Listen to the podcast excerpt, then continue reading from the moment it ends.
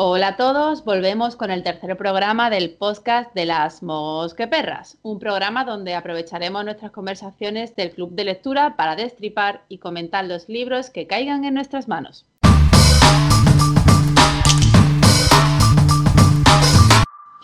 Con nosotros tenemos a Cristi desde Francia.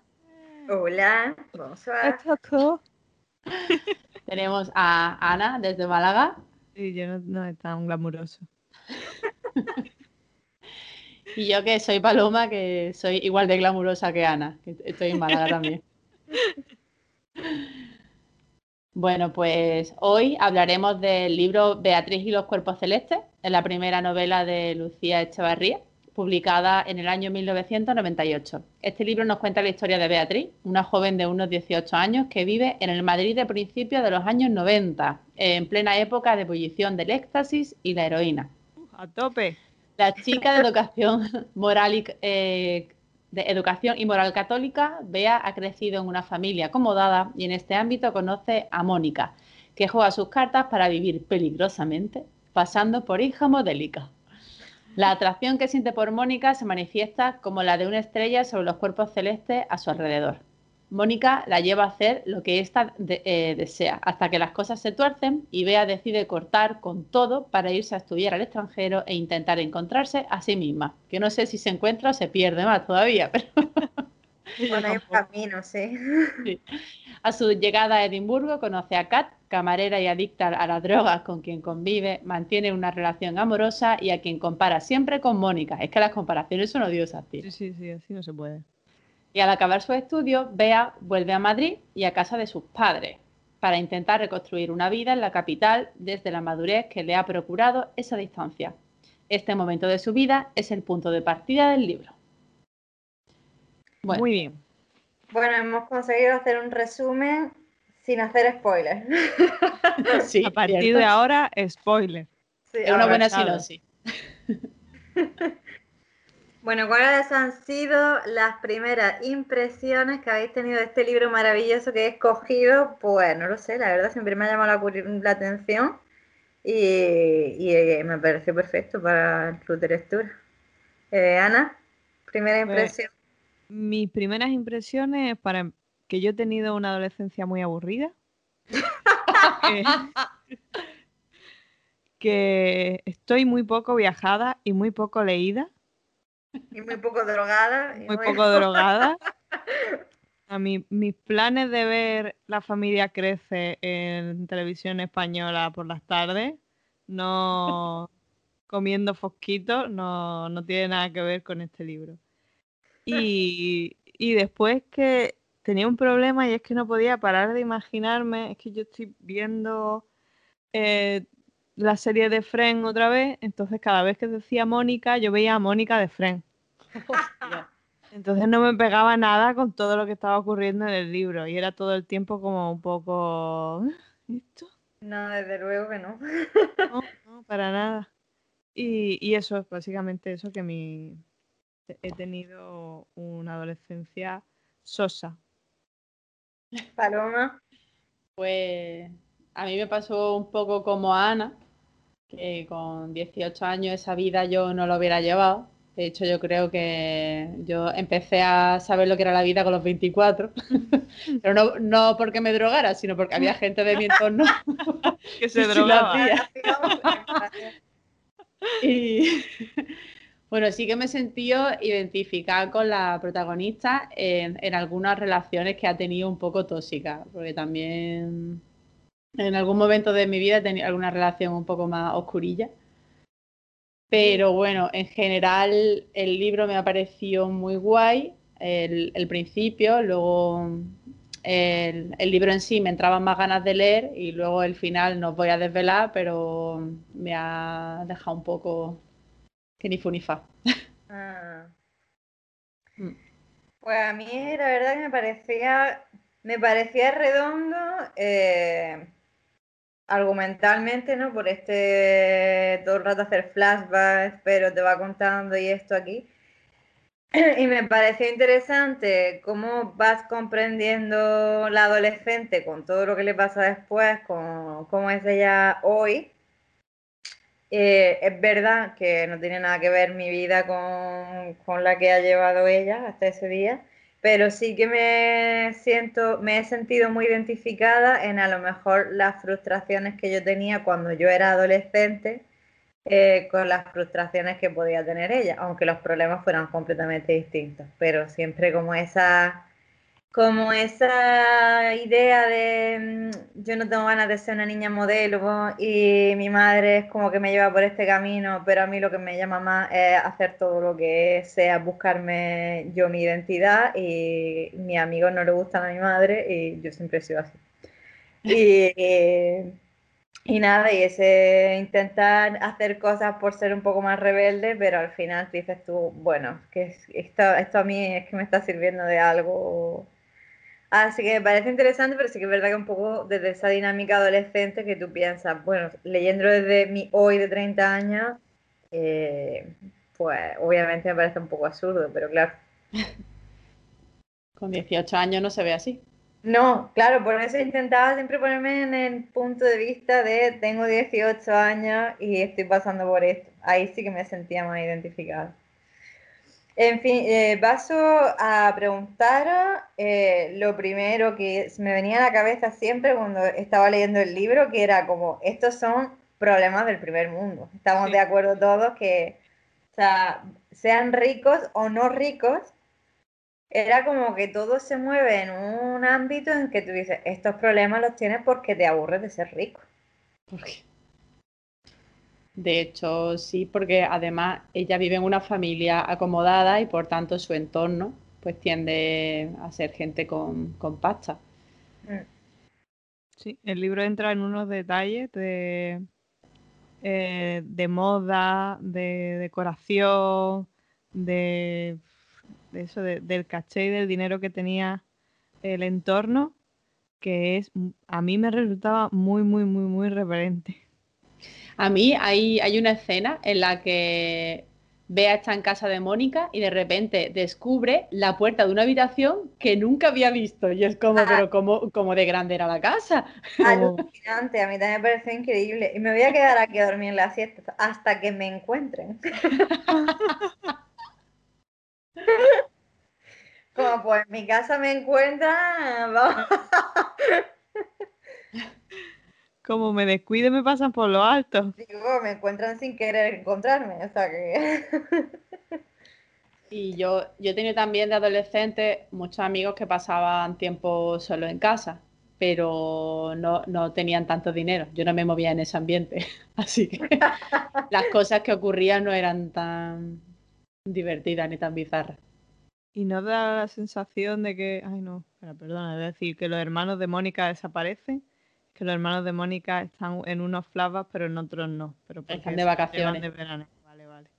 digo yo, el ritmo de vida con los hermanos por allí era inviable. Hay que explicar que eh, cuando Bea cuenta su flashback del verano en el que todo se estropeó y que fue clave con, con su relación con Mónica y que de ahí surgió la idea de me voy de España, es porque se pasó todo el verano apalancada en casa de Mónica, con una Mónica eh, hasta arriba de dinero, poniéndose de drogas y de alcohol hasta los topes. Día sí, día también. Vea, se enfada con su familia y se planta en casa de Mónica que está viviendo transpotting, o sea. Totalmente. Y se encuentra allí con Mónica y con, y con el amante de turno, que es un chaval de, barrio. Con Coco. Con Coco. Con Coco que no, él no sabía lo que era bueno y malo cerca y lejos. él sí y no. Mi novia y la de otro. Él se había perdido un par de episodios. La verdad es que era, a mí me resultaba todo, pero claro, estamos hablando, vamos a ponernos, que ella misma lo, refiere en un, en el libro cuando habla con otro compañero, con un amigo de, de Kat, de la novia de, de Edimburgo, que hablan sobre los libros que está leyendo, porque ella estudia literatura, si no recuerdo mal.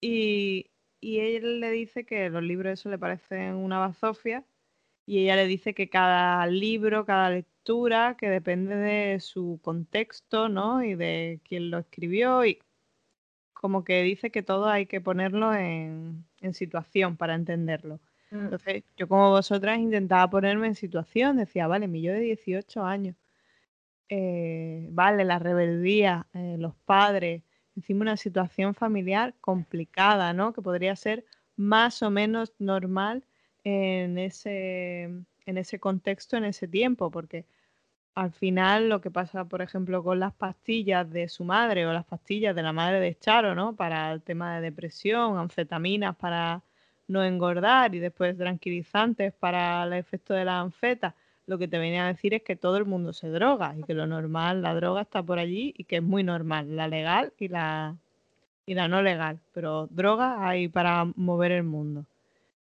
Pero yo lo miraba desde mi punto de vista y decía, es que yo no, yo no, para empezar, yo no hablaba así. Ya. Yo la... ¿Creéis que esto es lejano? Porque eh, son dos clases sociales que nosotros no tocamos, porque nosotros somos de clase social obrera media que no hemos pasado hambre, pero no somos ricos. Y entonces aquí lo que nos está hablando son de niños que, tienen mucho, mucha pasta y luego se juntan con gente que mm, bueno, yo no digo que sea, que sea pobre, pero que seguramente vienen de zonas más marginales, etcétera, porque si no, no se van a Madrid a la zona esa de bola a, a pillar droga o no sé qué, ahí no va cualquiera.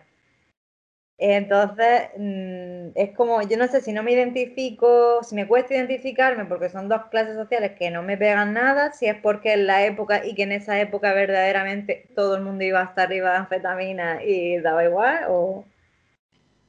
Yo creo que es porque no te identifica, porque muchísima más gente de la que nosotros nos pensamos se droga, ¿eh? En cuanto conoces y entra un poquito en el ambiente y ya te empiezas a enterar de quién se droga y quién no, y hay muchísima gente. Yo qué sé, o sea, que te drogues. Yo conozco gente que se mete coca, yo no lo he hecho personalmente, no puedo hablar, pero sí que conozco mucha gente que lo hace, gente con la que han sido amigos míos o son amigos míos, pero heroína.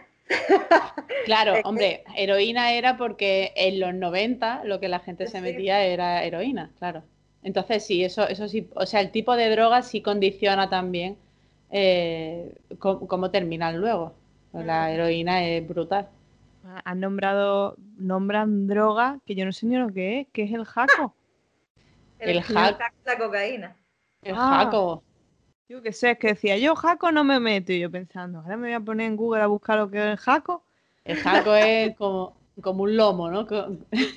Como, meterse un lomo, ¿no? Como un lomo. No,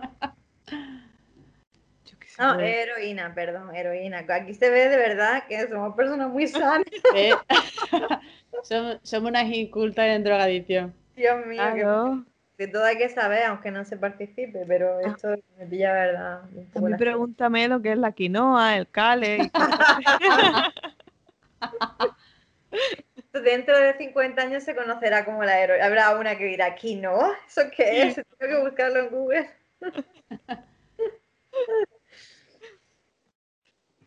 Pues no sé si era por, por contexto del mundo de la droga o porque me parece. Mm, mira, pues lo he dicho y creo que en todos los podcasts que hemos grabado he hecho alguna referencia de Friend. Porque es que la estoy viendo. Pero es que hay un capítulo en Friend que Joey tiene que escribir una carta de recomendación para que Chandler y Mónica adopten un niño. Mm. Y Chandler le enseña a utilizar un programa de orden, el programa, el Word del ordenador toda la carta de recomendación usando sinónimos para parecer más culto. Y al final la carta no se entiende. Pues la sensación que yo tenía que la señora Echevarría estaba haciendo escribiendo el libro. Voy a escribir aquí eh, cercano, pero en vez de escribir cercano voy a darle el de los sinónimos a ver qué palabra culta puedo, puedo sustituir aquí. yo creo que este, en este caso es lo contrario, ¿no? Es como que la gente de barrio sí sabe lo que es, pero a nosotros nos falta calle, No, no, pero lo digo por el hack, lo digo por, por el, el discurso que tiene todo el libro es que utiliza unas palabras que a mí me parecen muy rebuscadas para una chavala de 18 años. Pero también una chavala muy repiti, ¿no? Que yo creo que en el ambiente en el que se mueve es como que está un poco obligada socialmente a parecer más culta. Es que hay gente con 18 años que a lo mejor ha leído muchísimo o se ha interesado mucho por algo y con 18 años se puede tener un nivelón bueno. Mm. Otra cosa es que intentes demostrarlo todo el tiempo. Claro.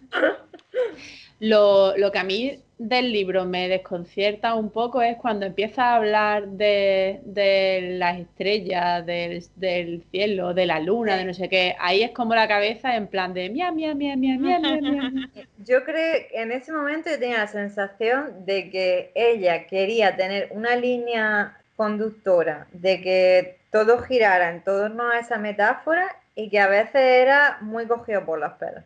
Sí. Mm.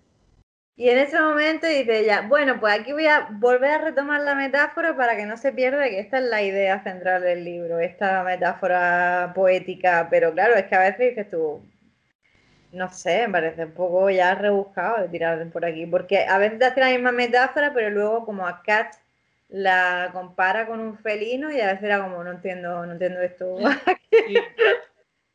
Es que era muy fácil por el nombre. Sí pero como que de repente te mezclaba esas dos cosas y entonces sacaba de la metáfora para meterte eso y entonces era como, bueno, vale, ok.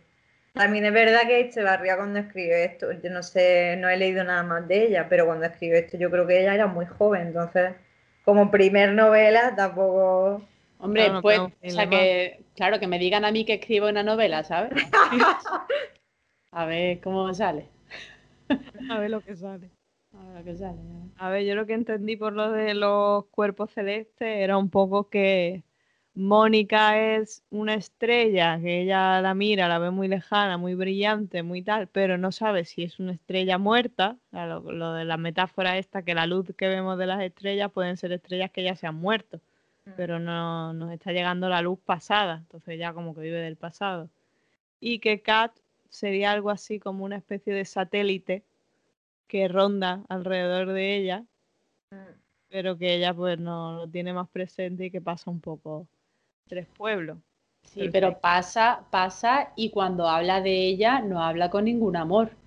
O sea, en, ningún momento siento yo que, ella eh, pudiera querer a Kat, porque o sea, no, es, no es la impresión que te da cuando habla de ella. Cuando tú quieres a alguien pero tienes dudas, tú, valoras a esa persona y le puedes sacar fallos, pero no de la manera en la que se lo saca la, prota.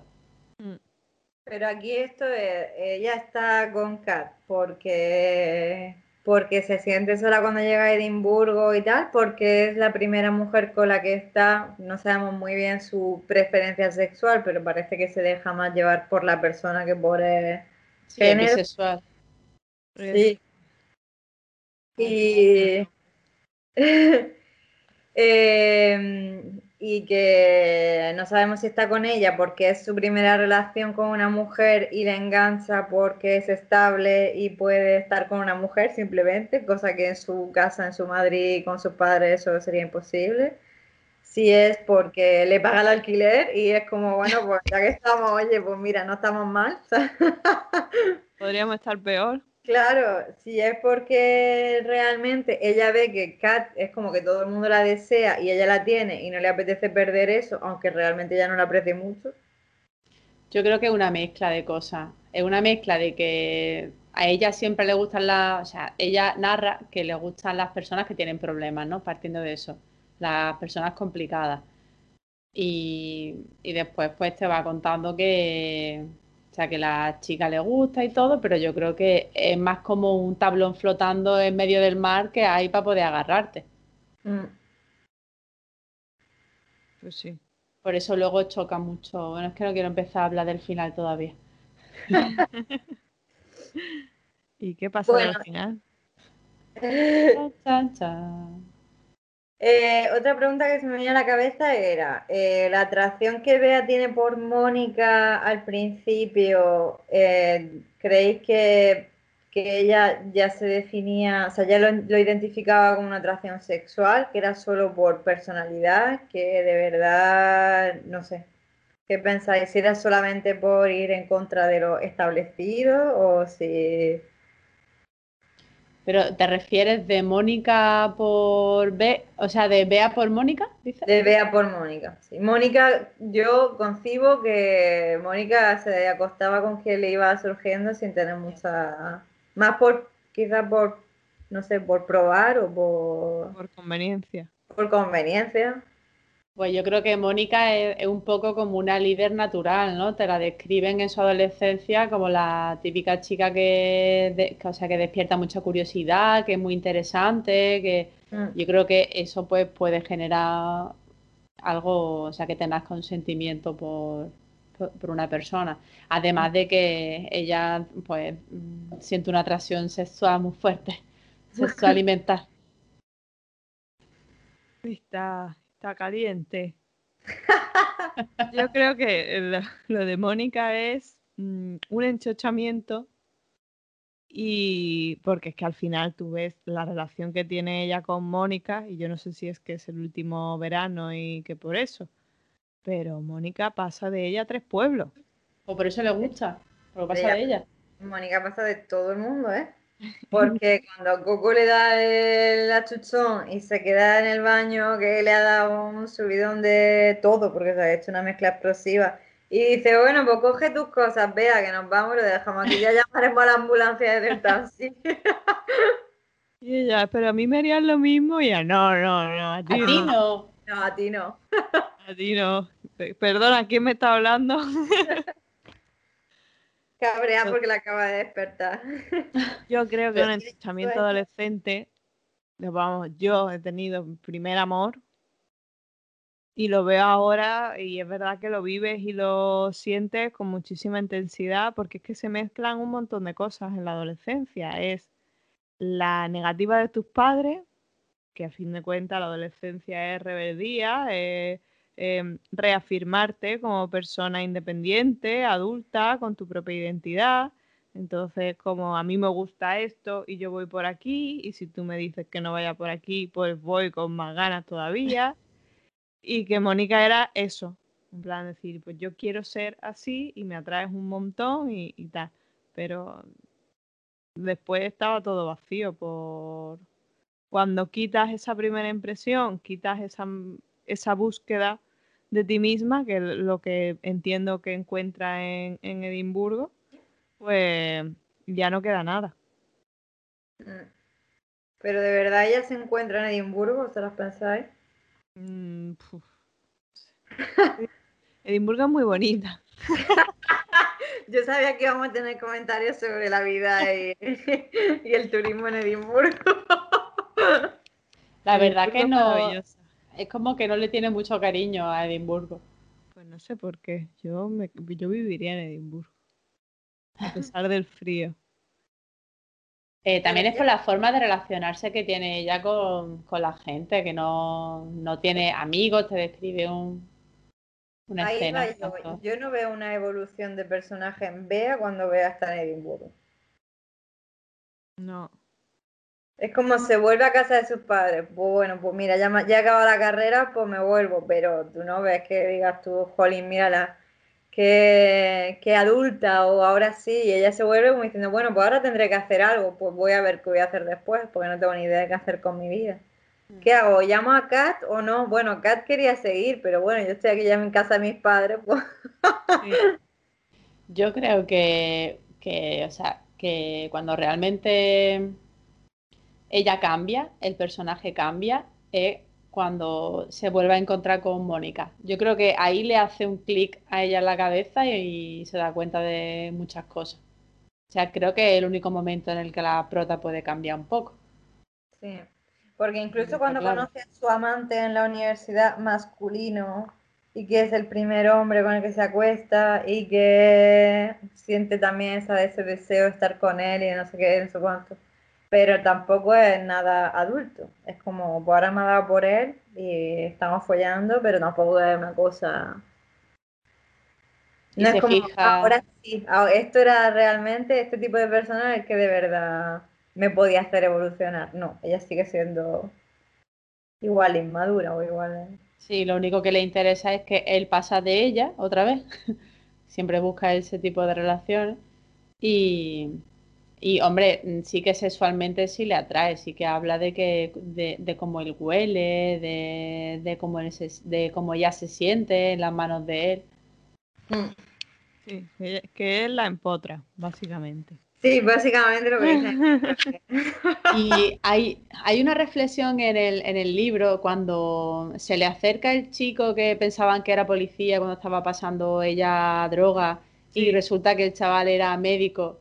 Y ella cuando sale dice, o sea, rompe el papelito que le da el chico para no caer en la tentación de llamarlo.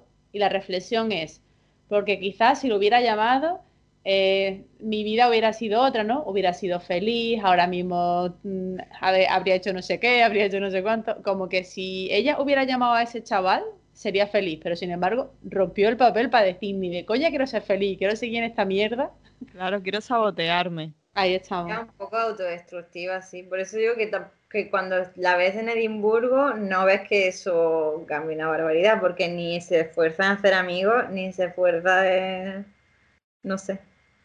Bueno, y no me gustó, una de las cosas que no me ha gustado nada, nada del libro, que entiendo que va unida al tema de adolescencia, droga, los 90, rebeldía y tal, es el tema del peso.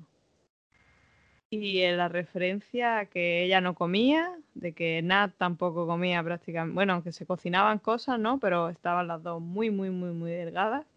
Y cómo justamente da la casualidad de que cuando vea, vuelve a ver a Mónica que ya no le gusta, que ya no la trae, que ya está en otra movida. Una de las señales identificativas de Mónica no es que esté estropeadísima por la droga, que también, que dice que tiene la piel hecha un circo, sino que está visiblemente más gorda. Sí, que tiene los carrillos como hinchadillos, ¿no? Sí. La cara de pan. Exactamente, tiene una pedazo de cara de pan que un poquillo más y no sé si tiene el ojo cerrado o abierto. Pero hay igual, yo creo que es, es, que es como que, de todas maneras, todo el libro está escrito desde la óptica de Bea. Entonces, por eso digo que no hay una evolución, o esa es mi sensación, porque tú ves un adolescente con 18, con 20, con 22, y tú dices, esta chavala no está, no parece que vaya a madurar, con todo lo que ha pasado, eh, si esto no le hace. No, es que su reflexión también es muy inmadura cuando ve a, Mónica. En plan, esto te hace feliz ahora, dale de comer a los cerdos, pues vaya. Con lo interesante que eras antes, joder. Pero sí, es un poco eso, ¿eh? Como bueno, pues ya está, me mira como una estrella muerta con lo que ella ha sido. y con lo que ha sido, que su vida de antes era muchísimo mejor. Mm. Pues, pues sí, Pero, pero es curioso el, descubrimiento ese cuando idealizas una situación, idealizas a una persona y no paras de, darle vuelta al mismo pensamiento. Y luego cuando te la vuelves a encontrar y descubres que nada de lo que habías pensado se cumple, ¿no? Y mm. que como las pajas mentales, es que eso a mí me, me pasó con una relación que tuve de adolescente que era como, no sé, como el amor este platónico. Bueno, platónico, llegué a conseguirlo, pero nada, fue, fueron unos cuantos sobeillos. Y, luego cuando me lo volví a encontrar, ya de mayor, fue como, pero tío, ¿cómo, me pudo gustar a mí este chaval en algún momento? Sí. Pero lo que es feo esta reflexión de, no es porque Jolín, hay que ver que yo he sido una imbécil porque esta chica me gustaba porque representaba X cosas y hoy en día no entiendo cómo yo he podido sentirme atraído por esas cosas. No es, no sé cómo he podido sentirme atraído por esta persona cuando fíjate, o ya ha dejado de ser tan interesante y ya no es la persona de vida. No sé, un poco, eso es lo que es feo, es como que no es lo que, no es la persona en sí, sino que lo que representa, que antes no estaba bien, porque era como, joder, ya no voy a poder seguir con mi fantasía de, amor tóxico que me alimentaba durante mi relación estable y perfecta con otra chica, ¿no? Es que entonces lo que va a continuar buscando, ¿no? En la vida.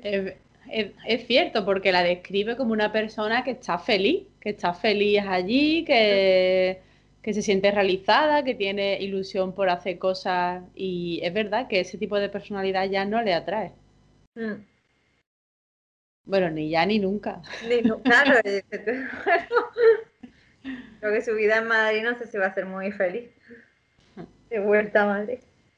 Y bueno, ¿y podemos hablar del final o queréis...? Sí, sí, podemos, podemos. Porque creo que hemos desvelado bastante. Tengo un mosqueo con el final, o sea, no es que no me cuadra, porque durante todo el libro va describiendo a una Kat, a la relación que tiene con Kat, como de una tía que sí, que será muy guapa, pero que no le gusta nada, que no le llena. Y ahora de repente se da cuenta de que ahora quiere estar con ella, es como, joder, de repente, by the face, ¿en, en qué te basas? quiere estar con ella, pero que tampoco está un poco como, bueno, voy a llamarla. Bueno, a lo mejor ya un poco tarde. O sea, es como, bueno, un amor de joder, pero, juntas cuatro años.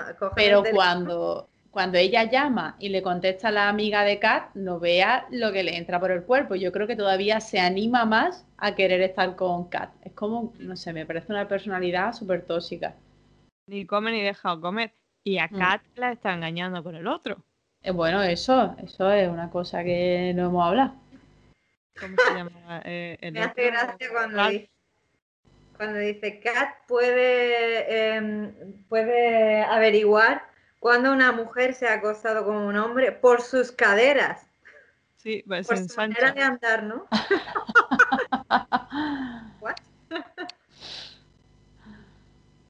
Pero a ella no se lo vio. No, no, ella no se lo notó. Ya es que lo hacían menos. O la otra se hizo la loca. O la otra, como Bea estaba muy feliz y para una vez que estaba bien, pues no le diría nada. Mm. Se vuelve más contenta cuando vuelve de la universidad. Vete un poquito a la biblioteca, hija, ¿no quieres? Me voy a Me voy a estudiar un poquito. Venga, anda, así, así, vete. Pero sí, el final es muy tóxico, estoy de acuerdo. No sé lo que pensará Ana, pero no sé, es como la prueba definitiva de que ya no madura ahora. el final es por hacer algo. Venía, llevo cuatro años sin olvidarme de Mónica, pensando en verla, he vuelto y he ido a verla y ahora la he visto y no es lo que yo recordaba eh, pues ahora, porque todo lo compara con, Mónica. Ralph es su Mónica de, Edimburgo, lo llega a decir ella.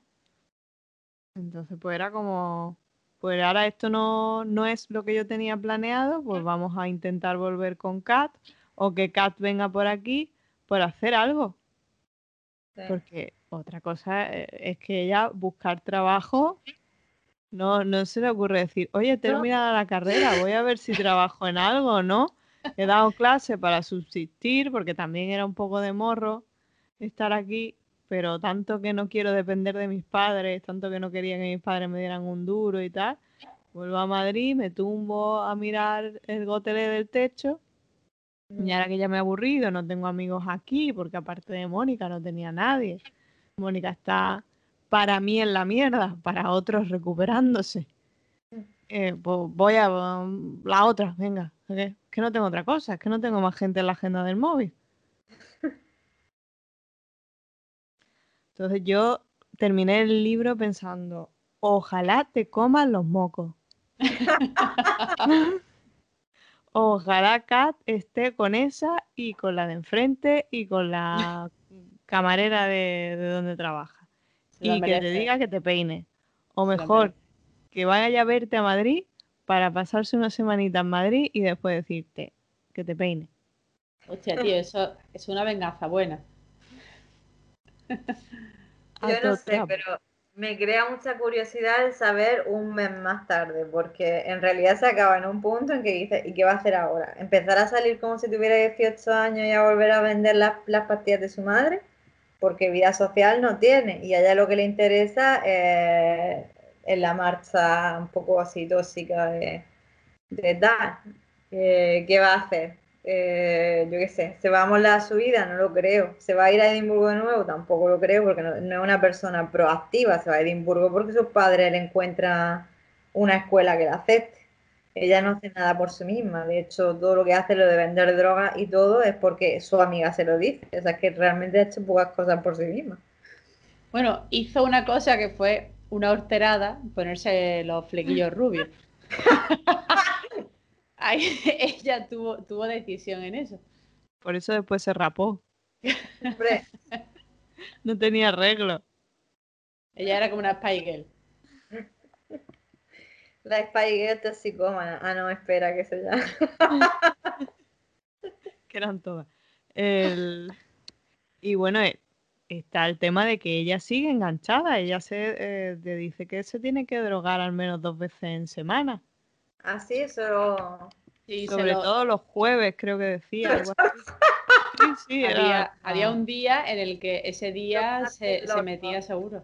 Sí, yo digo, hombre, yo prefiero los lunes. Si tuviera, si tuviera que elegir un día, diría lunes que se me va a hacer rápido. Pero jueves, no sé. Jueves son los nuevos viernes. Que no lo entiendo, ya no tengo 18 años. O por eso se droga pa- para empezar con energía el fin de semana. Uf.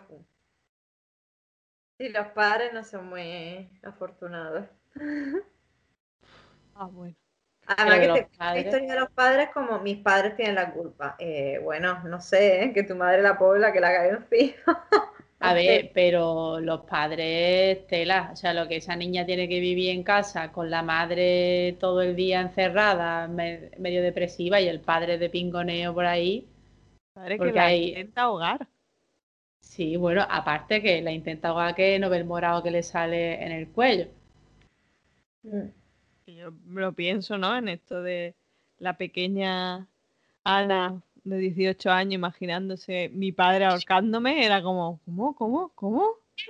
Y después todo tan normal, papá, que estoy en casa de Mónica.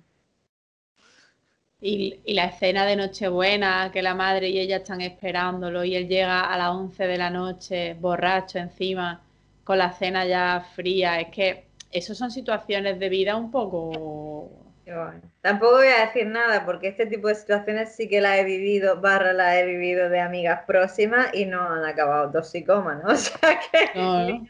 tampoco. Ha sido fuerte. Así que, no sé, yo pienso que hay un punto en el que, sobre todo cuando pones distancia, tanta distancia, ahora vivo en Francia, Claro. eh, yo qué sé, es para buscar otra cosa, ¿no? Para eli- eh, poder mirar con cierta distancia física lo que, lo que puede, la mala influencia que puede tener tu relación tóxica con tu familia también y evolucionar en otro sentido.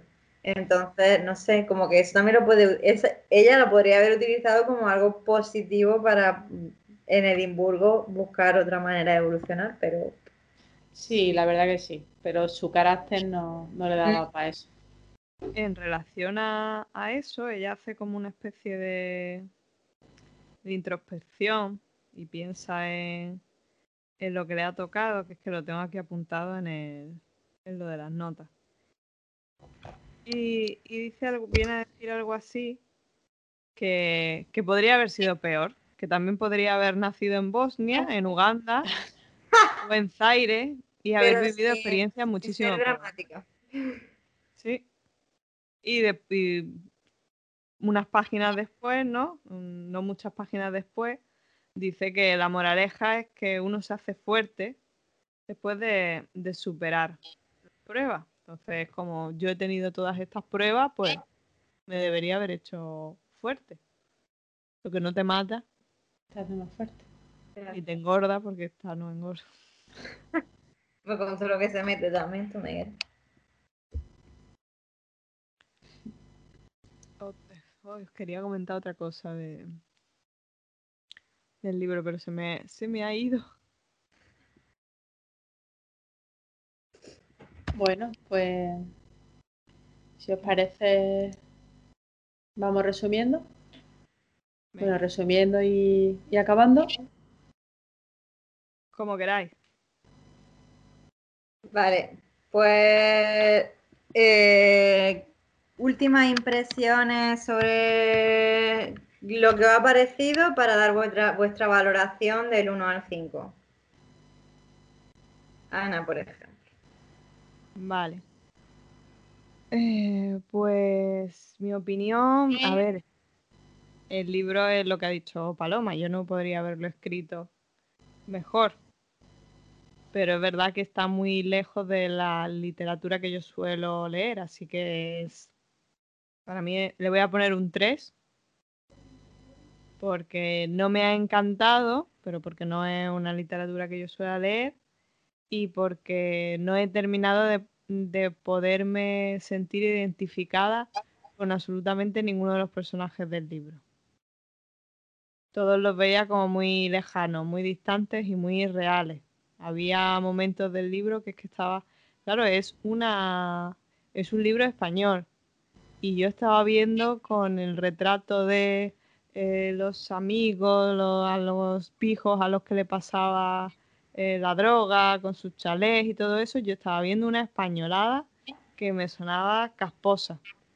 por cierto, no hemos dicho nada de la de intentos de violación que sufre esta muchacha ay, la pobre. en todo el libro. Que es, como...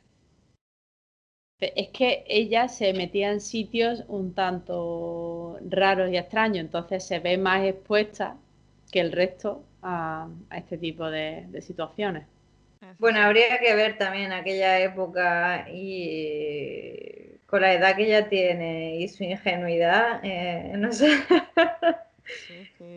Yo creo que eso tenía que estar muy a la orden del día, desgraciadamente. En una gran ciudad, no digo que en el pueblo tal te vaya a pasar así de frecuentemente, pero yo creo que una gran ciudad, una chavala joven, no hace falta que esté en Chueca a las 5 de la mañana, que obviamente te puede pasar más a menudo seguramente en aquella época, en ese lugar y a esa hora, pero yo tengo la impresión de que... Qué susto. Que eso ocurre. Joder, qué miedo. Y es que eh, me ha pasado como... Tú sabes cuando te haces mayor, cuando ves una película de estas de... Sé lo que hiciste el último verano y te identificas más con el asesino que con los adolescentes que están matando.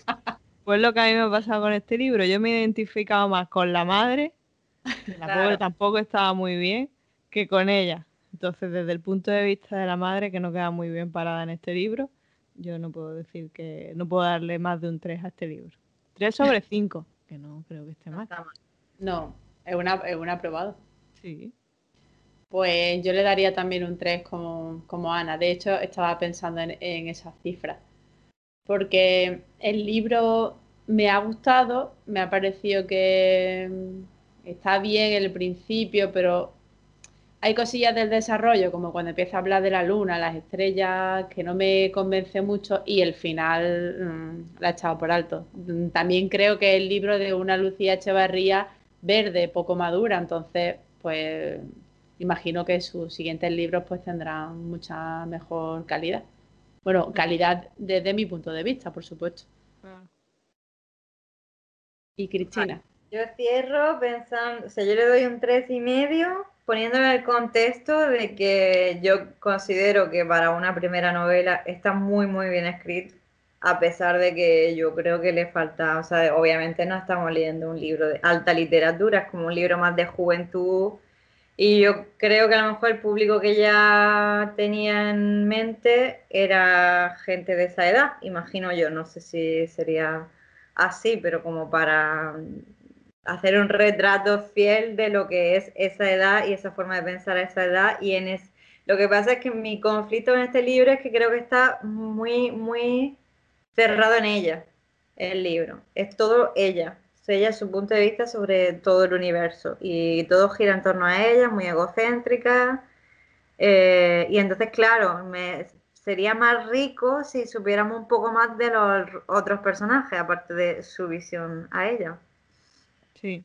Pero, pero si no, si esa, si esa era su intención, de todo focalizarlo como ella, no me parece que esté tan mal pero no lo leería una segunda vez, no, tampoco.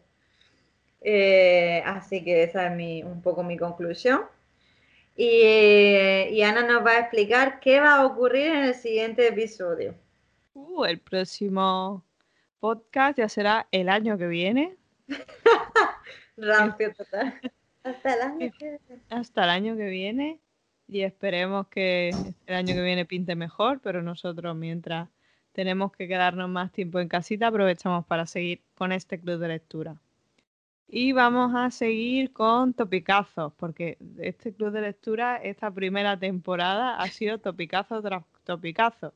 Y volvemos a uno que no por ello eh, es algo malo, porque al final, si un libro es un bestseller, tiene que ser por algo. Entonces vamos a comprobarlo y aprovechar que no, si no, no lo hemos leído, lo vamos a leer. Vamos a leer, redoble de tambor. Memorias de África, de Isaac Dinesen, que bueno, obviamente se pronunciará de otra manera, perdonadme. perdonadme, por favor. El seudónimo de la baronesa Karen Plixen. Mm. Y va de la historia de una bueno, es una primera persona. Un momento. Estamos hablando de otro libro que ha escrito una mujer con seudónimo de hombre para poder publicarlo. Incluso Toda la literatura está hecha por mujeres, quizás. los libros buenos parece ser que están hechos por mujeres. Yo no quiero decir nada. Eh, y parece que puede que sea un poco, por lo que he visto así por encima, eh, autobiográfico. De una experiencia propia. De una experiencia de un león. Sí, en primera persona. A mí me han dicho que va de, un león que nace y su tío Hay un mono por ahí que lo coge en brazos y lo presenta en sociedad. Sí, y hay una estampida. y aparece Hugh Jackman. en un canguro Ah, no, Robert Redford. bueno, más o menos lo tenemos claro. Nos vamos a meter en, en faena y os diremos en el próximo capítulo qué nos parece Memorias de África. Deciros que cada libro lo elegimos entre nosotras y vamos rotando.